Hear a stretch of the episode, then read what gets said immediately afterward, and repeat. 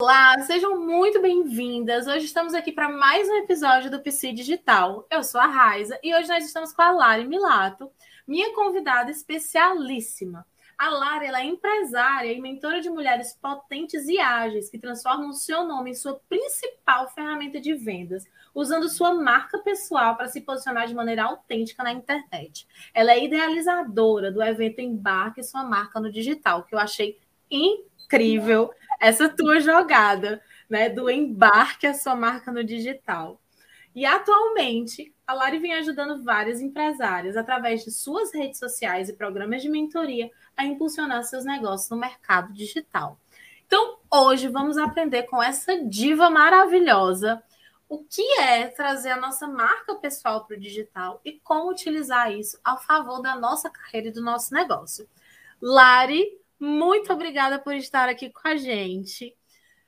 Conta um pouquinho da tua história e eu quero saber muito de onde veio essa sacada do embarque sua marca no digital. Eu sei que tem a ver com a tua história e eu acho que assim vai trazer umas, sabe, uns insights sobre branding e, de uma forma muito potente. Gente, bom dia. Raiza, obrigada pelo convite mesmo de novo. Já agradeci várias vezes porque eu achei isso aqui genial. Né? É importante a gente inovar nos formatos é, de ensino, de conhecimento, de conexão. E podcast é uma coisa muito inteligente, é uma parcela né, de pessoas diferenciadas que realmente consomem esse conteúdo. A gente sabe disso né? Eu consumo podcast quando eu tô com muito tempo, por quê? Eu sei que são conteúdos muito ricos e muito profundos, então eu gosto de me inclinar assim e mergulhar mesmo naquilo que eu tô fazendo, né? Que é ouvir e tirar dali muitos insights, muitos ensinamentos. Eu ouço podcast de tudo que você imagina. Eu amo, amo mesmo. É, bom, então sou a Lari Melato, eu tenho 31 anos, eu sou paulista de Santo André, e eu me mudei para o Catar, né, há muitos anos, então eu moro aqui há oito anos já. É, antes que me perguntem, não sou extremamente fã de morar no Oriente Médio. Não, eu acho assim uma cultura que ainda tem muito para evoluir. É claro que tudo a gente olha com, a gente tem que ter um olhar, né, de aprendiz sempre. É, o que, que tem de bom naquilo que a gente está vivendo? Não sou a pessoa mais positiva do mundo, tá, gente? Não é isso que eu tô falando, não. Mas a gente tem que olhar as coisas sempre. Ah, o que, que eu posso tirar disso aqui? Né? Tá ruim, mas e aí? Então, são oito anos de aprendizado aqui no Oriente Médio. E eu vim para cá. O fato de eu ter vindo para cá tem um pouco a ver com a minha história. E aí a gente entra na, no Embarque Sua Marca no digital, né? Que foi, é sempre o meu evento que antecede o curso online. Hum. E eu fui comissária por muitos anos, né? Antes disso, claro, eu trabalhei no, no varejo, trabalhei com maquiagem, trabalhei em clínica, né? Clínica de exames laboratoriais, isso é muito legal. Mas tudo ali para construir a minha a minha história mesmo, isso construir o meu nome, a minha marca, porque o que eu mais queria era ser comissária. Eu decidi isso, eu era bem adolescentezinha, assim, tinha uns 12 anos. E tudo que eu fiz foi em função disso tudo, tudo. Os meus pais, né, investiram em, em curso para mim, curso de idioma. Eu fiz curso até é, de etiqueta, né? Fiz curso de etiqueta, porque na época, a gente está falando aí, né, uh, de pelo menos 20 anos atrás, quando eu decidi ser comissária.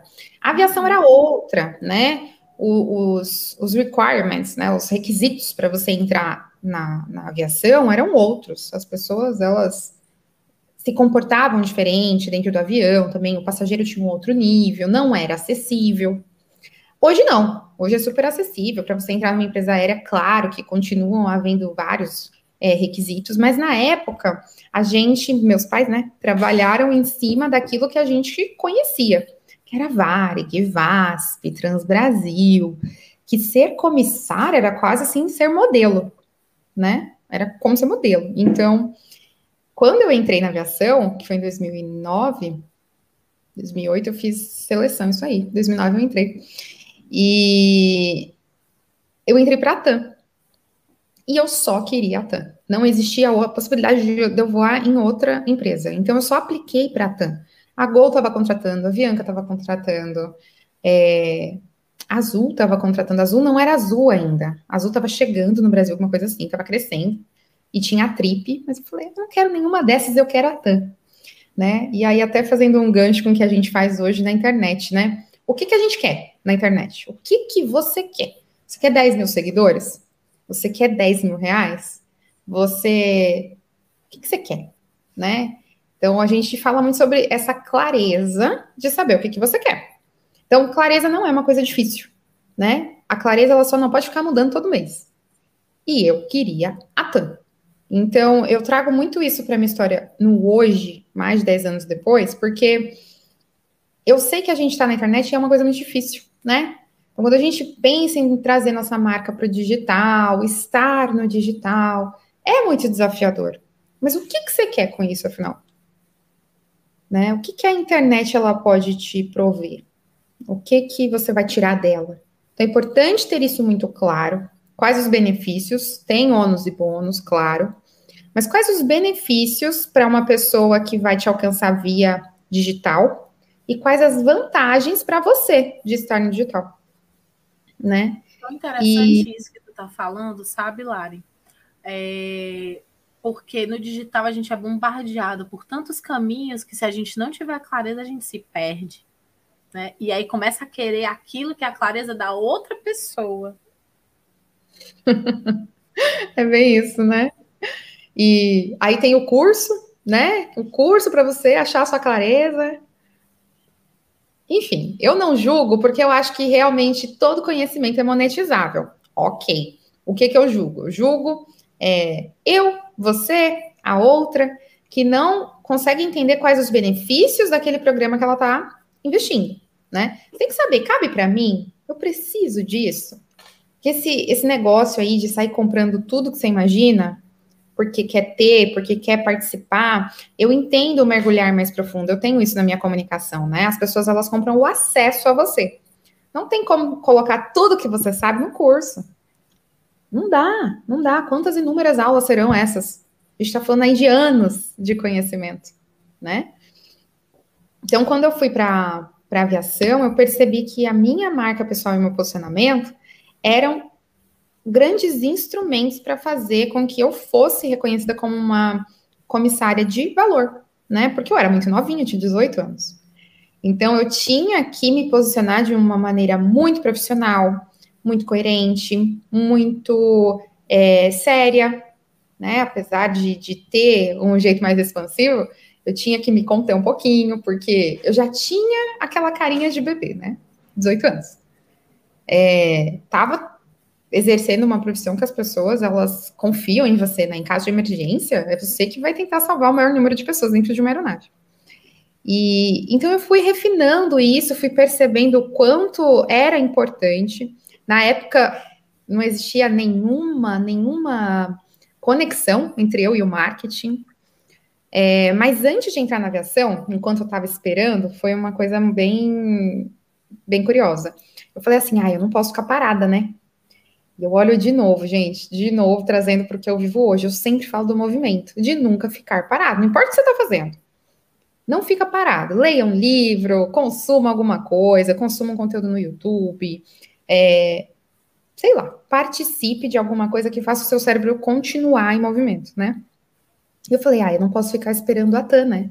Que foi quando deu a crise de 2009, foi a crise imobiliária, quando a crise imobiliária uhum. estourou. Eu tava esperando, tal, e aí, e aí? Ai, fui lá e me matriculei na faculdade. Aí eu fiz relações internacionais. Fiz por sete meses. Foi o tempo que a TAN demorou para me chamar. Aí a Tam me chamou, já cancelei tudo, fechei faculdade, falei, não quero fazer isso, não é o que eu quero, quero ser comissária, deixa eu ir embora daqui. E essa coisa da faculdade ficou para depois, ficou, ficou de lado.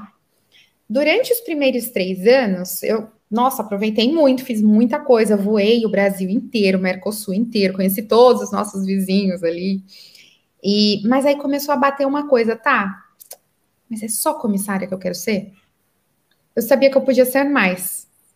E aí foi a primeira vez que eu falei, ai, pera lá, deixa eu parar aqui, deixa eu ver o que, que, que, que dá para eu fazer mais, né? Juntando toda a minha bagagem, tudo aquilo que estava no meu ombro, deixa eu ver o que, que eu posso fazer. E a aviação era o que mais brilhava no meu olho. Fui estudar para piloto. Eu fiz essa primeira fase para piloto, que a gente chama de piloto privado, né? Quando você faz as 20 horas, as primeiras 20 horas de voo, você tem a primeira carteira, que é do aviãozinho pequenininho, não tem nem passageiro quase. Tem um, né? É você e o instrutor. E só que assim, extremamente desafiador fazer isso sendo comissária. Então, voando é muito caro, é uma profissão muito cara até hoje, desde os primórdios da Terra, a profissão. É uma profissão que tem um standard mais alto, assim, né? É, geralmente, o, o, estudante de piloto, cara, ele faz as tripas coração para pagar aquilo ali. Ou ele vem de uma família que realmente a família consegue ajudar nos pagamentos, nos investimentos todos. E não deu certo para mim. Não prossegui, não fui adiante. E eu lembro até hoje, até hoje, uma amiga que eu conheci na faculdade, ela virou, ela falou: "Amiga, você tem tudo, tudo, tudo, todos os elementos para estudar marketing. Você já pensou nisso?" Aí eu falei: "Não, nunca pensei nisso." E eu realmente nunca tinha pensado nisso. E fui pesquisar. E super me identifiquei. É, fiz os primeiros períodos ali no Brasil tal. Tranquei de novo, porque de novo, por causa da aviação, não estava dando certo, estava faltando demais, eu ia pegar DP, enfim. E deixei isso para um outro momento. E aí conheci o Bruno. E o Bruno veio trabalhar aqui no Catar e a gente veio junto. Só que chegando aqui, eu falei: ah, vou dar um tempinho, me ambientar, me familiarizar, e depois vou aplicar para a empresa aqui do Catar, né? Só que aí que veio o grande boom, né, de água fria em mim. É, eu não pude trabalhar aqui, porque por ser uma empresa árabe, eles não contratam pessoas que têm tatuagem. Então foi super péssimo, assim, eu não sabia disso. Eu brinco que eu não coloquei a empresa no Google, eu realmente não sabia. É, meu marido fala que ainda bem, porque ele desconfia que eu nem viria. porque eu amava muito voar, eu gostava muito, muito, muito, muito. Eu não tinha problema nenhum com aviação. Ficar seis dias fora de casa, trabalhar com uma equipe cada, cada vez, cada voo, para mim era tranquilo, eu gostava disso. Então foi muito difícil, muito, muito, muito mesmo. Foi, nossa, uma transição de carreira bem dolorida. Menina, que aventura a tua vida, viu? Adorei saber. Porque a gente olha para ti, é, não que, que não passe, porque tu passa essa coisa de ousadia. Mas eu nunca imaginaria que tu teria aplicado, por exemplo, para tentar ser piloto. Pois é, né? é? É, só não seguir em frente mesmo, porque era extremamente imatura, tinha questão financeira, não estava conseguindo bancar tudo aquilo. Não estava, era muito caro. Naquela época, acho que era 350. Ó, a gente está falando de oito anos atrás. Já era 250 reais naquela época a hora de voo. Você uhum. precisava ter 20 horas. Fora o curso teórico, fora a viagem até lá, porque era no interior de São Paulo, Bragança Paulista. O lanchinho, o livrinho. então, tudo paga, né? Tudo, tudo paga nessa profissão, né? Tudo é pago até você alcançar é, a carteira que te dá a licença para voar a trabalho. E, e eu desisti assim mesmo por porque eu não tinha maturidade para estudar o que precisava ser estudado, me dedicar. Né? Eu estava num momento meio de bagunça, vivia em balada, adorava uma balada, adorava coisa de menina de 21 anos, 22 anos, né? E eu ganhava bem para isso. Né? Eu tinha dinheiro para me sustentar, minha vida financeira era ok. Então eu queria fazer as duas coisas e as duas coisas não funcionavam. Mas eu acho que assim, toda transição de carreira é dolorida, né? Eu olho para trás e não me arrependo de nada. Porém, isso me fez hoje ser uma pessoa muito mais crítica, uh, que para para pensar, para para pesquisar, para para conversar com as pessoas, né? Porque essa, esse detalhe de não ter colocado a empresa daqui no Google me doeu muito. Eu me senti muito mal. Eu me senti burra. Bem no popular mesmo. Eu fiquei, gente, como eu sou burra. Como assim eu não coloquei no Google? Né? Como eu não fui pesquisar? E aí isso desencadeou, assim, vários desdobramentos na minha vida, vários. Pensa, recém-casada, morando num país árabe, não tinha mais meu emprego, não consegui me recolocar. Eu falei, gente, o que que eu vou fazer da minha vida? IPS, tá? Isso tudo durou uns dois anos. Foi muito difícil sair daquele buraco. Muito, muito, muito. E claro, estava afetando totalmente minha vida pessoal. E eu falei: quer saber? Vou terminar a faculdade. Faltavam só alguns períodos, né? Vou terminar. Aí fui terminar. E aí foi o meu primeiro contato com a educação online, porque eu finalizei a faculdade é, no EAD, né, pela Embi Morumbi. E foi, era muito desafiador, muito desafiador. E eu tinha que ir para o Brasil a cada três meses. Era semipresencial. Então, a cada três meses eu ia para o Brasil, fazia a prova e voltava para casa. A gente está falando aí de 15 horas de voo, né? Meu e, Deus do céu. É. Cada três meses eu ia. Foi muito desafiador, muito, muito, muito, muito, muito, muito, mas eu me lembro de uma coisa que eu repito até hoje, que é o não eu já tenho, né? O, os anos vão passar do mesmo jeito e eu não vou terminar a faculdade? Como assim, né? Os anos vão passar, então eu vou passar com eles e eu vou terminar essa porcaria. E eu lembro que eu tinha muito input assim do Bruno, né? O Bruno falava: "Não, vai terminar sim, vai terminar, claro que vai terminar". Porque, claro, assim como o digital, cada 15 dias eu falava que eu ia trancar a faculdade. Então, porque é muito desafiador estudar online, né? Se você não tem a habilidade é, de ser, de ter paixão por aquilo, de ter interesse, comprometimento, é, tempo, né? Você tem que ter inclinação para aprender as coisas, para aplicar, para praticar. E assim como hoje na internet, olha como, como as coisas, o mundo gira, né? Hoje eu que tô na educação online. Mas quando eu terminei a faculdade, eu falei assim, ai, bacana, gostei disso aqui. É isso aqui mesmo que eu quero fazer, tem tudo a ver comigo. E aí eu fui me colocar no mercado aqui, no mercado corporativo, porque era meu sonho, né? Virou um sonho. Falei, ah, já que eu não tenho mais aviação, que era uma coisa totalmente assim, a rotina era não ter rotina. Era, uhum. Aquilo era.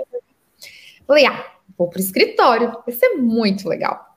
E era engraçado que eu tinha várias amigas que já trabalhavam é, em escritório, né? Aqui fora a gente chama de full-time job, que é o CLT. Uhum.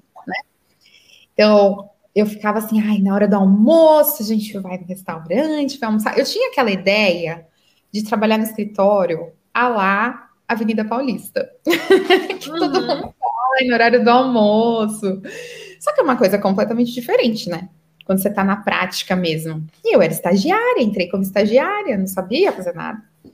E era sofrido, era sofrido. Teoricamente, a gente aqui, a semana no Oriente Médio é diferente é via, é por causa do Alcorão, né?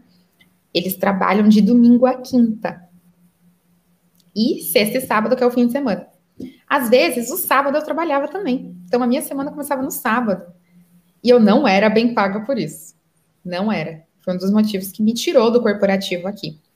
Mas foi uma experiência muito boa, aprendi bastante, principalmente o marketing, é, apesar de de estar lá no departamento de marketing digital, que foi onde eu cresci, onde eu aprendi tudo, era um marketing offline, não é o marketing que é agora, né? Eram empresas corporativas, de cultura, de finanças, é, tinha muita empresa de consultoria, né? Eu lembro que eu tive uma empresa de consultoria. É muito difícil fazer aplicação quando você vai estudar fora, né? Para faculdades europeias, faculdades americanas. E essa cliente, é, ela tinha uma agência que você ia lá e ela te ajudava a fazer as aplicações dessas faculdades, né? E ela, essa mulher, ela era tão exigente, tão exigente, com umas coisas absurdas, sabe? Muito absurdas. Ela realmente, hoje a gente vê isso, ela acreditava em fórmula mágica do Instagram, naquela época. Naquela época. E, e eu falei assim, gente, eu não tô sendo bem paga por isso aqui, não. Não tô. Aí mudei de agência. Fui para outra agência, que era muito mais essa ideia de agência de publicidade que a gente tem. Quem não trabalha em agência de publicidade acha que é uma bagunça, acha que é mó Google, né? Você toma 20 cafés por dia, tem bola, você pode parar e jogar ping-pong. A ideia que eu tinha era essa.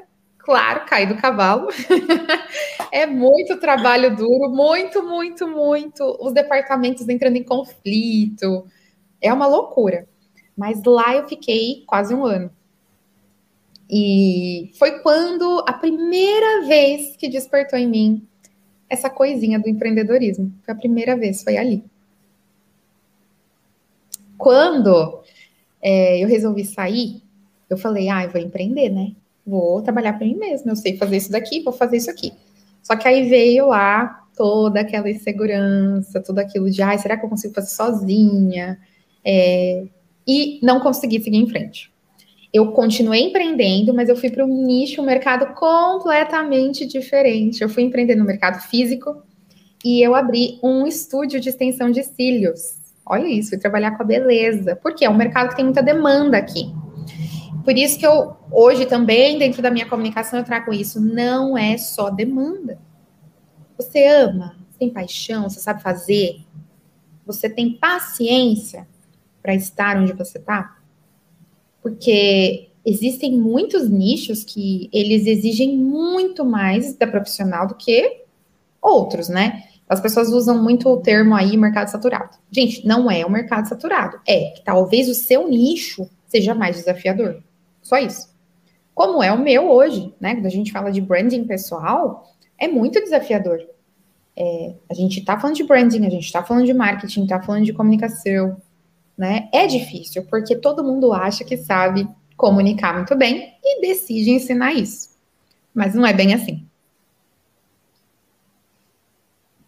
É interessante isso que tu falou do nicho, sabe? Porque é, na psicologia, se a gente for ver, todos os nichos, de certa forma, estão saturados. Porque todos vão passar por uma temática comum. Só que se a gente parar para observar, o que de fato vai diferenciar essa saturação é a maneira como você encara os problemas desse nicho. E aí eu acho até absurdo quando o pessoal diz assim, os nichos mais lucrativos para você investir no ano ABC. Não existe.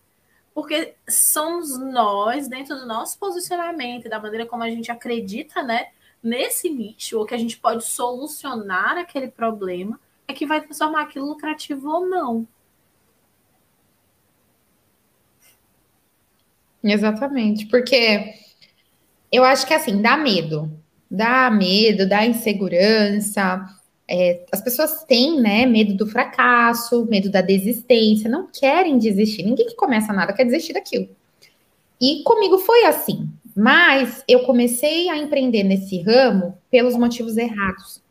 Eu comecei a empreender por dinheiro, por demanda, por ver que haviam clientes, mas, em contrapartida, é, eu não pensei na flexibilidade, nos investimentos, na paixão por aquilo. Gente, eu comecei a reparar que ou você gosta muito de ter contato com a sua realidade diária, ou vai ficar difícil. E eu não gostava de ter contato com aquilo. Eu não gostava, me irritava, não era prazeroso. E depois de mais de um ano, um ano e pouco, a minha psicóloga, olha aí, né? Fazendo transformações. A minha psicóloga virou e falou assim, Lari, e eu já estava num processo longo com ela, mais de seis meses, é, esse conflito pessoal com profissional, de eu dizendo que eu não gostava, mas que aquilo estava me dando dinheiro, e eu estava infeliz, e olha o pior, eu tinha vergonha de fazer aquilo. Olha o nível. Então, assim, estava me fazendo muito mal, muito mal mesmo. A ponto de você ter vergonha do seu trabalho, que é um trabalho honesto, como qualquer outro, é um, uma profissão que faz muitas mulheres aí milionárias. A gente vê várias pessoas do ramo da beleza milionárias, sabe? Eu falei, tem alguma coisa errada. Quando foi em fevereiro de 2020, a minha psicóloga me falou a seguinte coisa: Você já pensou em voltar para o marketing, mas continuar empreendendo? E eu falei assim: já. Foi por isso que eu saí da agência de publicidade, foi para isso que eu saí do corporativo, mas na época eu não tive coragem. Eu percebi que todos aqueles instrumentos, né, todos aqueles departamentos necessários para gerir uma agência, eu não ia conseguir fazer sozinha. E foi por isso que eu desisti. Aí ela falou assim: ok, mas você já reparou que existem várias maneiras de fazer marketing, né? A gente vende marketing de. Marketing é muito amplo. Você não precisa vender designer. Você não precisa vender dicas de Instagram, né? Como dominar a sua rede social. Não, existem várias maneiras, várias vertentes. Você mesma já falou isso. Aí eu, aquilo me deu um negócio assim. Eu falei, tá, realmente tem várias vertentes e tem vertentes do marketing que eu me identifico mais e que eu posso falar sobre isso. Tá, mas o que que eu vou vender? Deixa isso para depois. Eu vou viajar para o Brasil. Eu ficaria duas semanas no Brasil. Quando eu voltar, eu vejo isso. Mas já vou encerrar as minhas atividades dentro do estúdio. E olha, Ra, o que que acontece? Raíza, olha como Deus é muito louco. Eu decidi rapidamente que eu sou assim, eu decido, eu faço. Eu decido, eu faço. Eu não sou do planejamento. Ai, lá em fevereiro de 2025, não. Mas o que, que você vai fazer? O que, que você vai fazer mês que vem? Dezembro, ó, dezembro para mim já é muito longe. Eu não consigo, eu não consigo. Eu tenho, eu tenho um bloqueio para fazer planejamento a longo prazo. Juro, eu gosto, eu não consigo. Eu tô melhorando, tô melhorando. Por exemplo, agora, atualmente, eu consigo planejar minha vida até maio de 2022. Depois de maio, eu não sei o que vai acontecer. Eu não tenho esse planejamento a longo prazo. Eu gostaria de dominar melhor essa, melhor essa habilidade em mim, sabe? E eu falei, ah, vou para o Brasil, vou levar as coisas, vou levar todo esse material, vou passar para frente no Brasil, né? Que tem mais, mais possibilidade de passar para frente. Quando eu voltar, eu me reposiciono, eu vejo o que eu faço, eu vejo o que está rolando na internet. Eu precisava, afinal de contas, me atualizar. Foi um ano e dois meses fora do mercado do marketing, né? Da comunicação. Preciso me atualizar. O que, que aconteceu? Pandemia. A gente voltou correndo do Brasil, porque iam fechar as fronteiras. A minha cachorrinha estava aqui. A gente voltou correndo.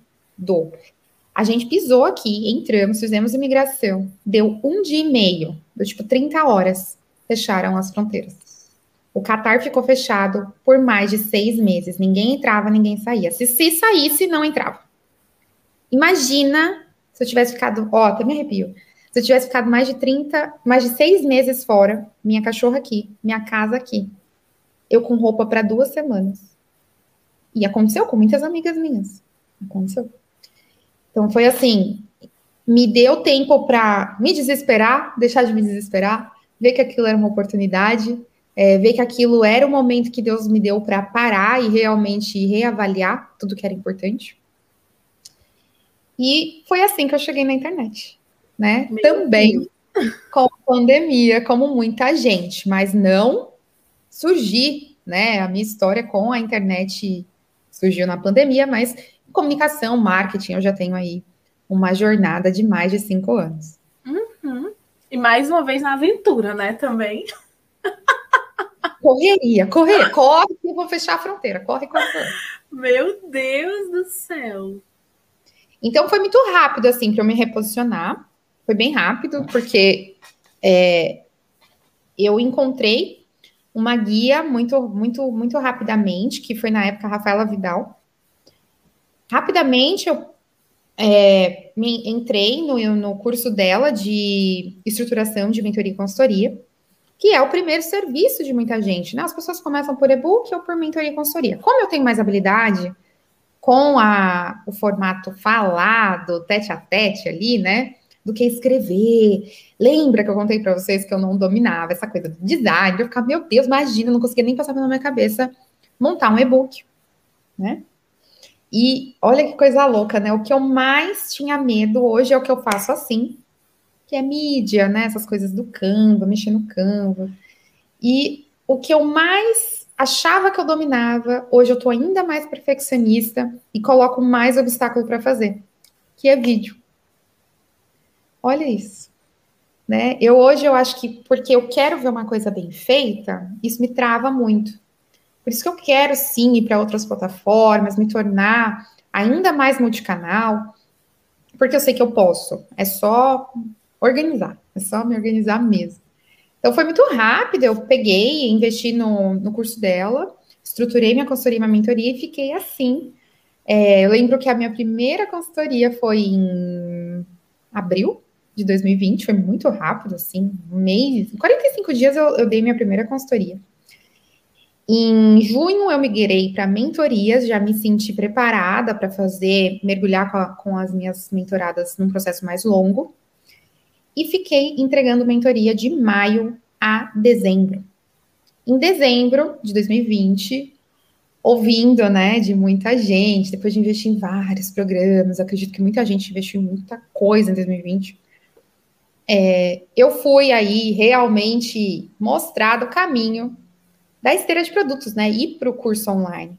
E eu não me sentia preparada para vender um curso online. Eu falava, não, mas se eu for entregar um curso online, ele tem que ser muito bom. Por quê? Lembra que eu tenho experiência da EAD, né? Eu me formei né, no EAD. Foi, foi semipresencial, mas foi EAD. Então, tinha uma estrutura, tinha um negócio tinha uma coisa que funcionava perfeitamente. Então, eu tinha muita insegurança. E hoje, um, quase um ano depois, eu percebo que eu podia ter feito aquilo antes. Né? A gente vai atualizando, a gente vai melhorando, vai colocando mais perfeição no nosso trabalho, conforme a gente vai fazendo. Não tem jeito. Nada vai sair perfeito na primeira vez. E olhando para trás, os eventos presenciais dos meus clientes na agência de publicidade não eram perfeitos. Tinha um monte de coisa errada acontecendo no background. Por que, que na internet tem que ser tudo perfeito? Não tem. É. Muito bom isso, assim. E é interessante que à medida em que tu foi amadurecendo, tu foi ficando mais o teu olhar vai ficando mais refinado, né? E aí tu vai cobrando de ti essa, esse, esse refinamento e esse, essa curadoria de detalhes, né? Exatamente. E tu que trabalhou com beleza e ainda trabalhou em agência, aí é que teu olhar acaba sendo cada vez mais uh, detalhista. Ao mesmo tempo, eu acho muito bacana isso que tu fala, de que, tipo assim, tu decide e faz, né? E aí, isso é interessante para a gente que está tentando no marketing digital, né? Porque mesmo quem já está há muito tempo ainda está tentando, né? A gente está sempre nessa, nessa busca, etc. e tal, e entender que a gente precisa decidir fazer e vai refinando no caminho. É, eu gosto muito de dizer isso para as minhas alunas, porque se a gente começa a planejar demais, um negócio que já nasce perfeito, nasceu no tempo errado né? Exatamente. Eu vi algum lugar. Com, gra com gravidez. Uhum. A gravidez não tem lá os nove meses até a coisa ficar perfeita? E aí, então, no momento do bebê, ele vem. Por que, que o seu produto digital ele tem que ser perfeito logo de cara? Por que, que o seu posicionamento ele tem que acontecer depois de uma consultoria, uma mentoria? Não, eu, eu falo também, né? É, o meu curso, o meu programa não é a salvação da sua colheita. Do mesmo jeito que eu ensino do jeito que eu ensino, vai ter outra pessoa que vai ensinar de outro jeito e você vai tirar outros insights dela. O que é importante para mim é que você tire pelo menos uma coisa, uma única coisa que faça sentido para você e para o seu negócio. Para mim já está pago. Para mim é assim. É o que eu sempre busco. Tirar uma única coisa de grande valor de todos os programas que eu participo. Né? Uhum. Porque aí meu dinheiro vai valer a pena, o meu tempo, é, o meu interesse. No começo a gente está sempre super motivada, né? Quando a gente entra num programa novo. Então, mas essa coisa do movimento tem o ônus e o bônus, como eu disse, né? Já, eu penso em desistir todo dia. Cada, 40, cada 48 horas eu falo, ai, acho que eu vou parar de fazer isso aqui, vou fazer outra coisa. então, ao mesmo tempo que eu me movimento para fazer, eu fico tendenciosa também a desistir. Então, a gente tem que ter a cabeça muito no lugar para não cair nas armadilhas aí, né, do, do capiroto. Uhum. Porque a gente sabe onde a gente pode chegar. Eu sempre tento me lembrar, me remeter à, à minha história como comissária, que foi um dos maiores desafios que eu enfrentei. É, eu queria uma coisa, eu queria só aquela coisa. Eu com a internet não vai ser diferente. Nesse meio tempo da minha história, trabalhei com o mercado de luxo também, né? Eu trabalhei com algumas empresas algumas marcas de luxo, estudei o mercado de luxo, é, a, gente, a gente falou, meu curso é Managing Luxury Companies, né? E trabalhar com o mercado de luxo é uma outra pegada. E é daí que vem aí o meu interesse também em ensinar posicionamento, porque é posicionamento de mercado. As marcas de luxo, elas só estão onde elas estão, porque elas seguem um padrão, um script de posicionamento de marca. Né? Elas têm códigos que as permite, as coloca num lugar, num patamar, onde elas são marcas desejadas, são marcas mais caras, não são acessíveis. Então, como que você quer posicionar sua marca? Você quer ser a marca acessível? Não tem problema nenhum. Não tem problema nenhum você ser a pessoa mais acessível do mercado. E lembre-se, acessível não é ser barata. É ser acessível, tá? É, você entra ali nas lojas americanas. Você encontra coisas acessíveis. Não significa que elas são baratas. Agora você entra numa Polishop. Pode ser que você consiga comprar, parcelamento lá, facilitadores de pagamento tal.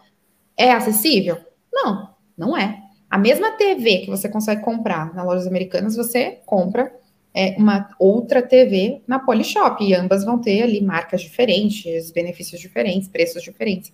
É a mesma coisa que acontece com a nossa marca no mercado. Você quer ser uma pessoa acessível, que ajuda o maior número de pessoas, que serve pessoas assim em quantidade, né? Você quer alcançar mais pessoas?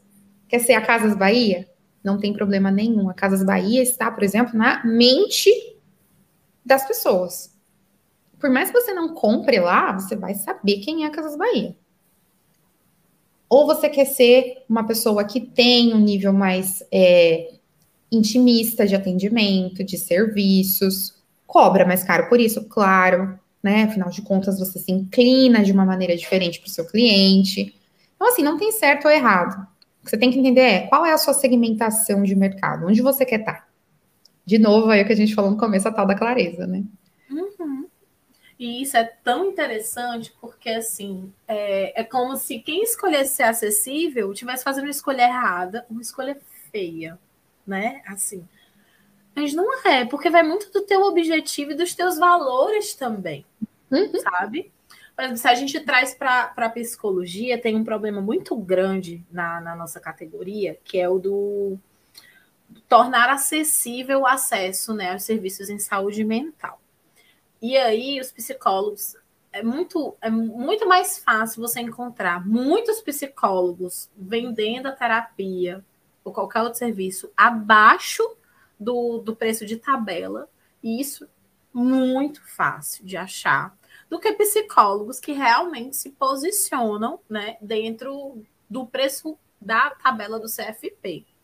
E isso é interessante porque, assim, é, a questão da nossa formação, como a sua foi, a gente sabe que tem um investimento muito grande. Só para atender, a gente tem dois investimentos básicos, que é a terapia e a supervisão, né? Supervisão não é barato, se você quer um bom supervisor. Eu cheguei a pagar 500 reais para um encontro e orientação por WhatsApp. Uau! Daí tu tira.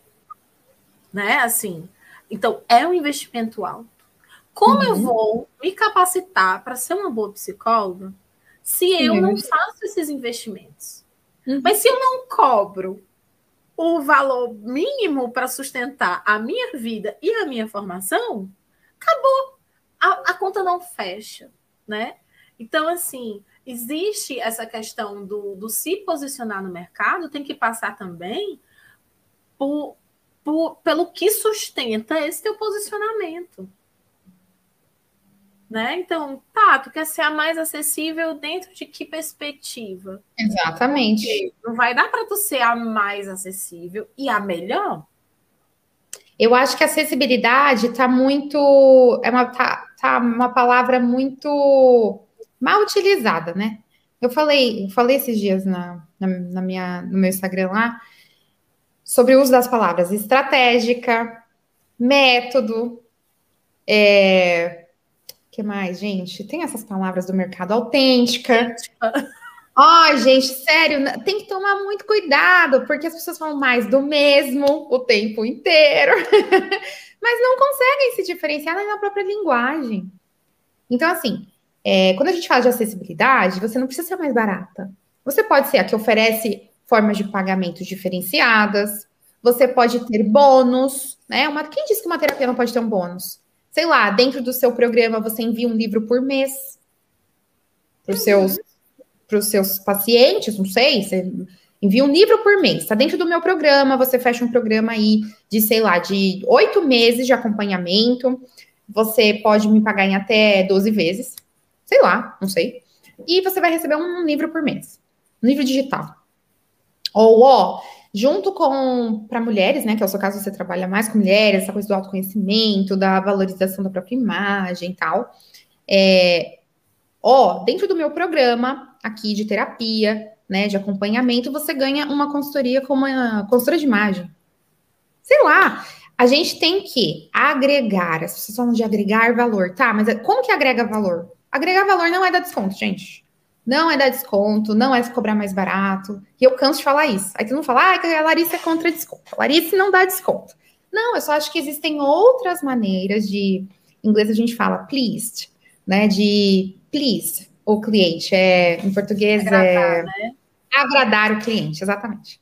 Existem outras maneiras de agradar o cliente. Quantas vezes você já não foi numa loja e a menina não pode dar desconto? Afinal de contas, o preço é tabelado. Mas ela enche sua sacolinha de amostrinha. Você não sai feliz do mesmo jeito? Por que, que o meu serviço tem que ter. Você saiu ganhando, né? Por que, que o sair ganhando no mercado digital ele tem que vir acompanhado de um desconto? Uhum. Gente, não é assim. Não é assim. E valorizar-se, ter um posicionamento definido de quem você é, o que você faz pelo seu cliente, o que você faz pelo seu paciente.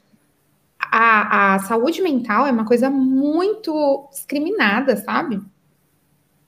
Aí as pessoas elas falam com muita facilidade, ah, tem que procurar um psicólogo. Como se procurar um psicólogo fosse pejorativo. E eu acabei de contar aqui, né? A minha psicóloga abriu o mar vermelho para uma coisa que eu já queria fazer. E só eu não enxergava sozinha. Né? Isso é o tipo de, de processo que também talvez você passe com um coach, com um mentor, depende do seu momento de vida. Mas a gente está falando aqui de uma profissão é, regida, né, pelo conselho, vocês são quase médicas, né? É, tem esse problema do conselho, que acaba sendo um problema porque não se. É, o mercado mudou, né? Mas as estruturas ainda não acompanharam a transformação do mercado. Né? Então, assim, a gente ainda está nesse processo aí de atualização. Ah, mas, enfim, é, e, e, isso que tu falou também, né, da, dos termos que estão mais, que são batidos e que as pessoas falam, e, e, um termo que eu acho que é fundamental a gente desmistificar é o agregar valor. Né? As uhum. pessoas dizem assim, cria um conteúdo de valor. Aí você olha para o perfil e diz assim, mas eu estou criando conteúdo de valor.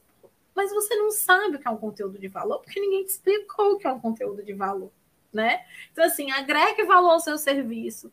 Mas o que mais que eu posso trazer além daquilo que eu já faço? Como, né? Então, tu que tem experiência é, com, com marca de luxo, né? Estudou sobre isso e ensina as pessoas a se posicionarem também, né? Trazendo uma marca de muito valor para o mercado. O que que tu nos explicaria sobre o que é esse conceito de valor quando a gente está pensando numa marca? O valor é o intangível, tá? Quando a gente fala de agregar valor, pode reparar, tá? Tô aqui falando para vocês, mas reparem, a partir de hoje, passem a olhar de maneira crítica mesmo, tipo, não sinto nada por essa marca, não sinto nada por você, tô aqui só para te observar. Pode observar. Lançamentos, qualquer tipo de venda de infoproduto, o valor geralmente das coisas está naquilo que você não pode pagar que não tem preço. Ou, a, digo eu, tem preço, mas não é acessível. Lembra da acessibilidade? Um exemplo disso vai, a gente está aí, é, lançamentos. Quais são os bônus mais comuns em, lança, em grandes lançamentos de grandes nomes? A consultoria. A consultoria é um dos bônus que, que, os grandes players mais entregam. Por quê? Uma consultoria com player desse, duas horas, três, custa 30, rea, 30 mil reais. E o curso que ele está te vendendo custa três.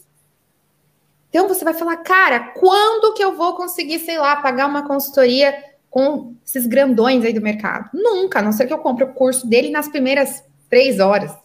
Então, o agregar valor está naquilo que tem preço, mas que dificilmente você vai conseguir pagar.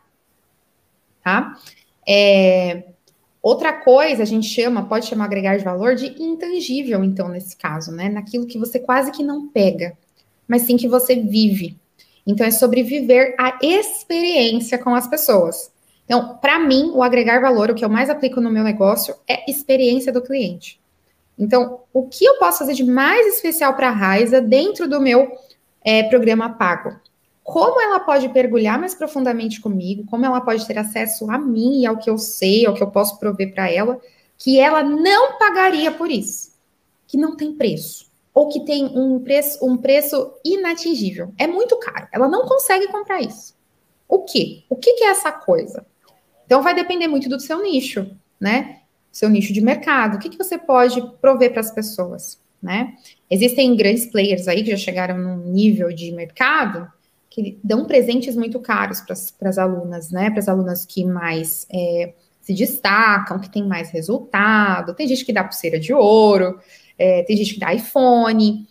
É, você consegue comprar isso? Consegue, tem um preço, mas é um preço muito alto, considerando o seu momento de mercado. Por exemplo, tem muita gente do mercado digital, muitas, estou é, falando aí de aluno, mentorado tal, que pagou 3 mil reais num, num curso, ela não vai pagar 5, 6, 7 no iPhone. Então, ganhar um iPhone agrega muito valor para essa pessoa, a maneira como ela vai ver o player dela, né? O mentor, o, a consultora dela de marketing, a professora, do jeito que a gente quiser chamar. Então, o valor ele está naquilo que a gente não pega, não toca, não, mas a gente quase toca. Então é o sentimento de meu Deus, eu não acredito que eu ganhei isso. Então você tem que causar esse sentimento de ficar sem palavras, quase. Uhum.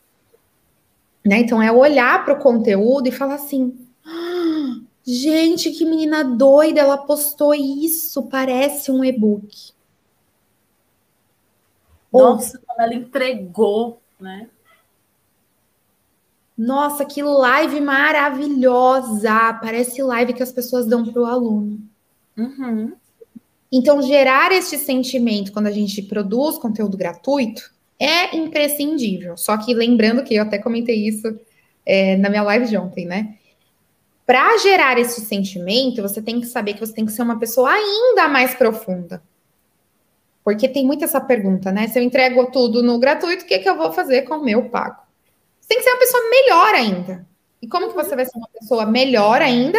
Estudando, se qualificando, investindo em si mesma, vivendo experiências, viajando, indo comer num lugar diferente, observando o atendimento do, do atendente, tá? O que, é que ele fez de diferente para você?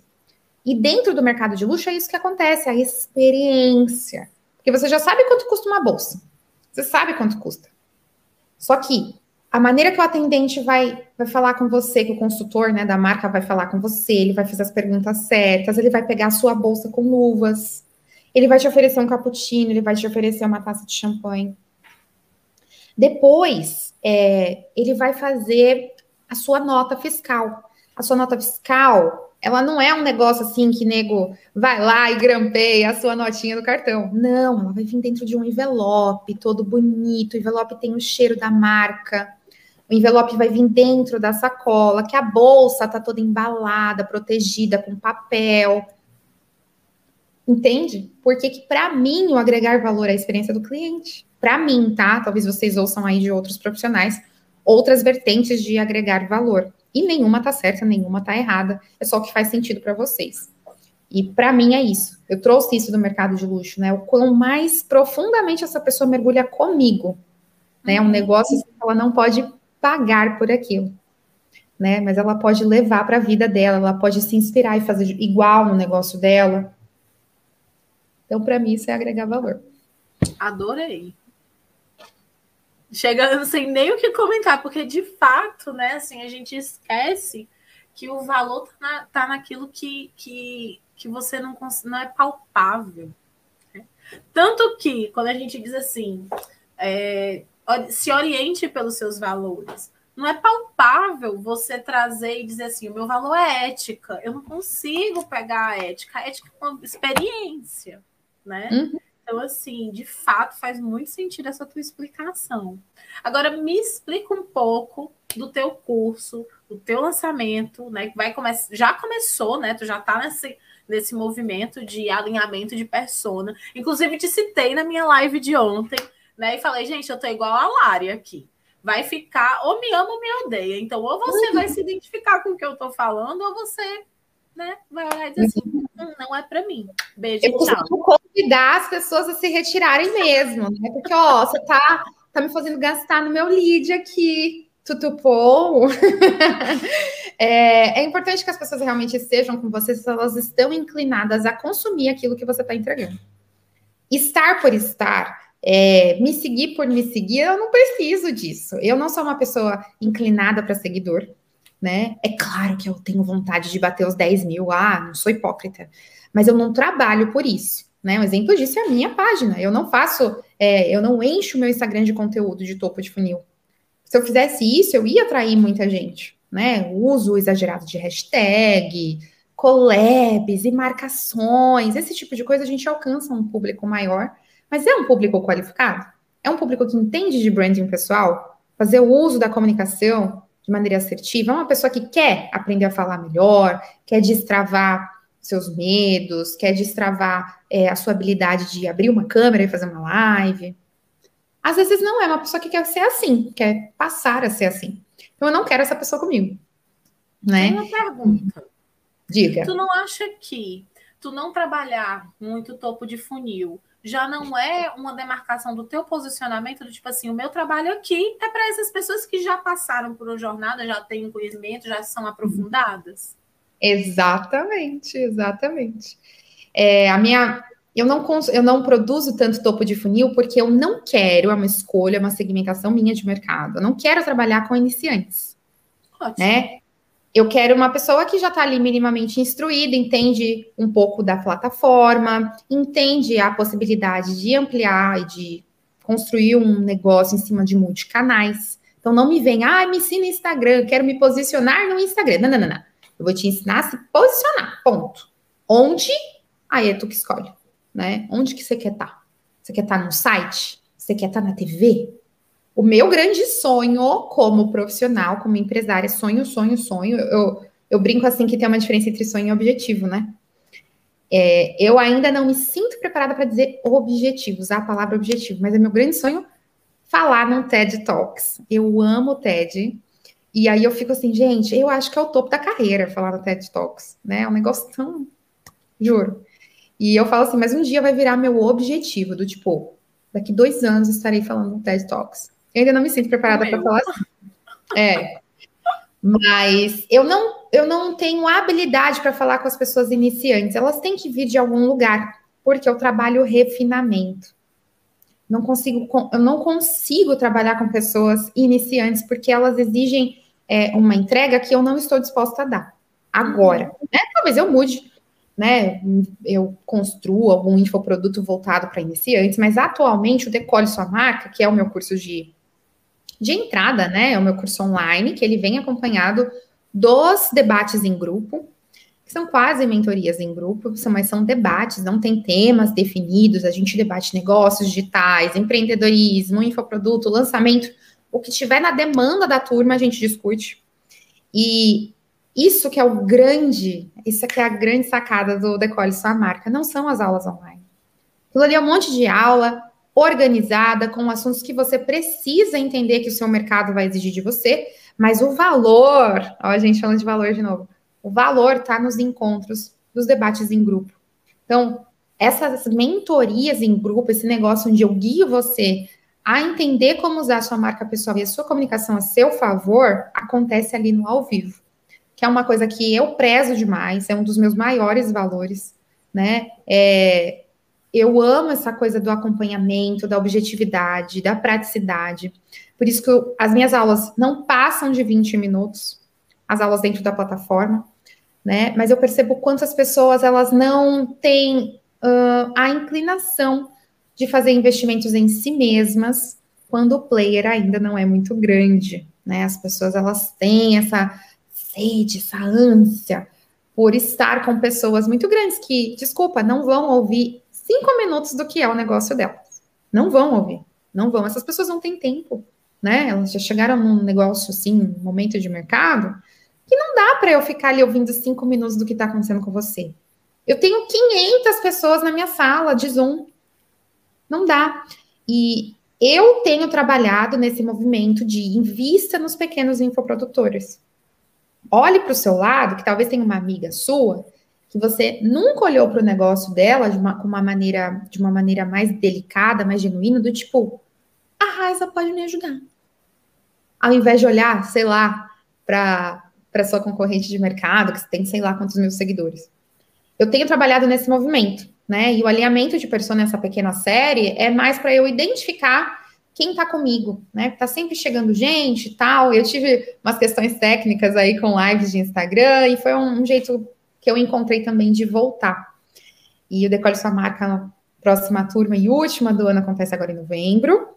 Então, o evento que antecede a abertura vai se chamar o último embarque, não embarque no digital, que vai ser realmente o último embarque do ano. E esse nome veio, obviamente, por causa da minha história com a aviação. Embarque e decole vem da minha relação com a aviação, né?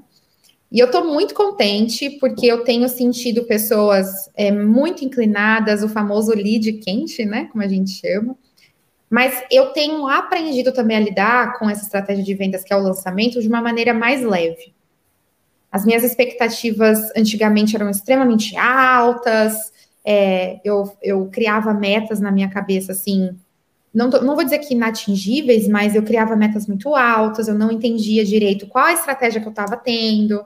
Hoje em dia eu sigo a estratégia do marketing humanizado, todos os meus posts, a minha comunicação é voltada para a sua vida, né, para sua realidade. Eu não vou, não tenho por que ensinar você, sei lá, análise SWOT. Você não quer aprender isso. Eu quis aprender isso na faculdade. Como que eu posso ensinar análise SWOT sem que ela saiba que ela está aprendendo na análise SWOT? Então, é o famoso ensinar o que eles precisam do jeito que eles querem é o que eu pratico. Essa é a minha estratégia de comunicação e de mercado. E que eu estou também aplicando nesse último lançamento do ano. Para o ano que vem, como eu disse, só Deus sabe, porque eu não consigo planejar muitas coisas. Eu planejo, eu, eu tenho assim um esboço do que eu espero que seja o lançamento de janeiro, né? Que janeiro é uma ótima, um ótimo momento para você colocar o seu produto para vender, as pessoas estão felizes, animadas, motivadas para o início do ano novo. É, então, para janeiro aí eu ainda não sei o que eu vou fazer, mas alguma coisa vai acontecer. Adorei. Ai, Lari, amei nossa conversa. Tem até uma coisa para dizer assim, é, para mim ficou tão marcado essa coisa do decole, do, do embarque, né, como, como algo teu, até pela tua história como comissária, que depois que eu vi, é, por alguma razão apareceu um anúncio para mim de outra pessoa trazendo essa história do decole, de, embarque, uma coisa assim. E eu fiquei olhando assim, ó, gente, a pessoa não tem vergonha de fazer um negócio desses? Isso é muito da Lari Milato, não pode. Ela é da história dela. Você Será que ela copiou? né? Eu fiquei olhando assim, eu não acredito. Até, eu ia até printar para te mandar e dizer assim: olha isso, absurda. Ah, besteira. A Lari já tá fazendo dela e, e tá crescendo no dela. Tá isso é tão teu que eu vi Antes dessa coisa da cópia, que a gente tem, a gente tem essa memória, né? Eu já vi isso. Isso não é dessa pessoa. A gente não conhece a história da outra pessoa. Vai que ela tem alguma história com a aviação também, ela tem alguma uhum. relação com isso. Então a gente tem que ter muito respeito quando a gente também vai ficar puto com esse lance de cópia, né? Tipo, alto lá. A cópia é escancarada ou não? É só porque, gente, as palavras são as mesmas. Estudar copywriting, é por isso que isso é muito importante, é para você realmente se diferenciar na sua linguagem, na sua comunicação. E é uma das coisas que eu mais tento trazer também é, dentro do que eu ensino: comunicação diferenciada. Como que eu posso colocar autenticidade na minha linguagem? E não só na minha imagem, posicionamento, maneira que eu me visto, a maquiagem que eu, que eu uso, não. É, a linguagem autêntica, ela tá naquilo que você né, fala, que você escreve, para parar de ficar usando esses termos repetidos no mercado. Eu não aguento mais esses termos, né? Vocês já vocês entenderam aqui o quanto eu estou desprezando esses termos repetidos do mercado, né? Muito bom, até porque a galera fala dos termos, mas não explica o que, é que eles de fato significam, né? Então, a gente acaba precisando. Só um instante. A gente acaba precisando encontrar novas formas de trazer esses conceitos para que eles sejam compreendidos pela nossa audiência. Com Sim, licença, que o Hugo quer dar uma palavrinha. Uh, eu acho que se falar, gente, porque não tem ninguém ali. Não, meu amor, porque não é ao vivo, é uma gravação. Entendeu? Entendi. Ah, participação especial. pois, Lari, muito obrigada. Amei a nossa conversa, né? Assim, Amei. vários insights. Já vou agora me preparar para a sua semana, porque a sua live de ontem foi incrível. Né? Eu fiquei muito feliz também. Ai, tu, tu dá uma energia, não tem como não ser um lead quente te acompanhando. Se eu tô morna, eu vou ficar quente, eu garanto. É desse jeito. Se tivesse alguma coisa que tu pudesse dizer para as nossas ouvintes agora, qual seria o teu último, teu último recado? É, Não é o teu, não, amorzinho, é o da Lari. Depois você fala. Deixa a Lari falar primeiro, tá bom? Gerem riqueza, assim, com a sua marca pessoal, sabe? É, as pessoas não conhecem sua história, é, elas não sabem como você pode agregar, né? Então, esteja sempre em movimento. Tem sempre alguma coisa que você pode estar é, tá colocando no mundo e fazer o seu nome ser lembrado pelas pessoas, né? A gente fala que é muito, ah, é muito importante ser lembrado, ser lembrado. Branding é sobre ser lembrado, tá? Mas como você quer ser lembrado? Então, trabalha isso. E se você não tem certeza disso hoje, ou hoje já não está mais funcionando, não tem problema mudar. Eu falo, não tem problema mudar, só não pode desistir e só não pode ficar parado. Então, comece hoje, porque daqui 100 dias, 100 dias vão ter passado de qualquer jeito.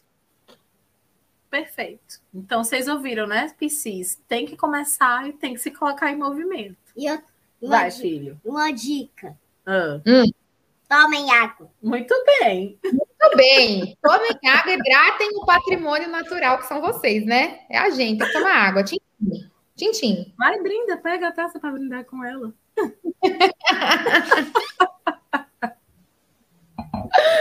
Muito obrigada, Rá, por hoje, viu? Eu que agradeço. E estamos aqui para os próximos episódios. Um beijo, gente. Até mais. Encerrei.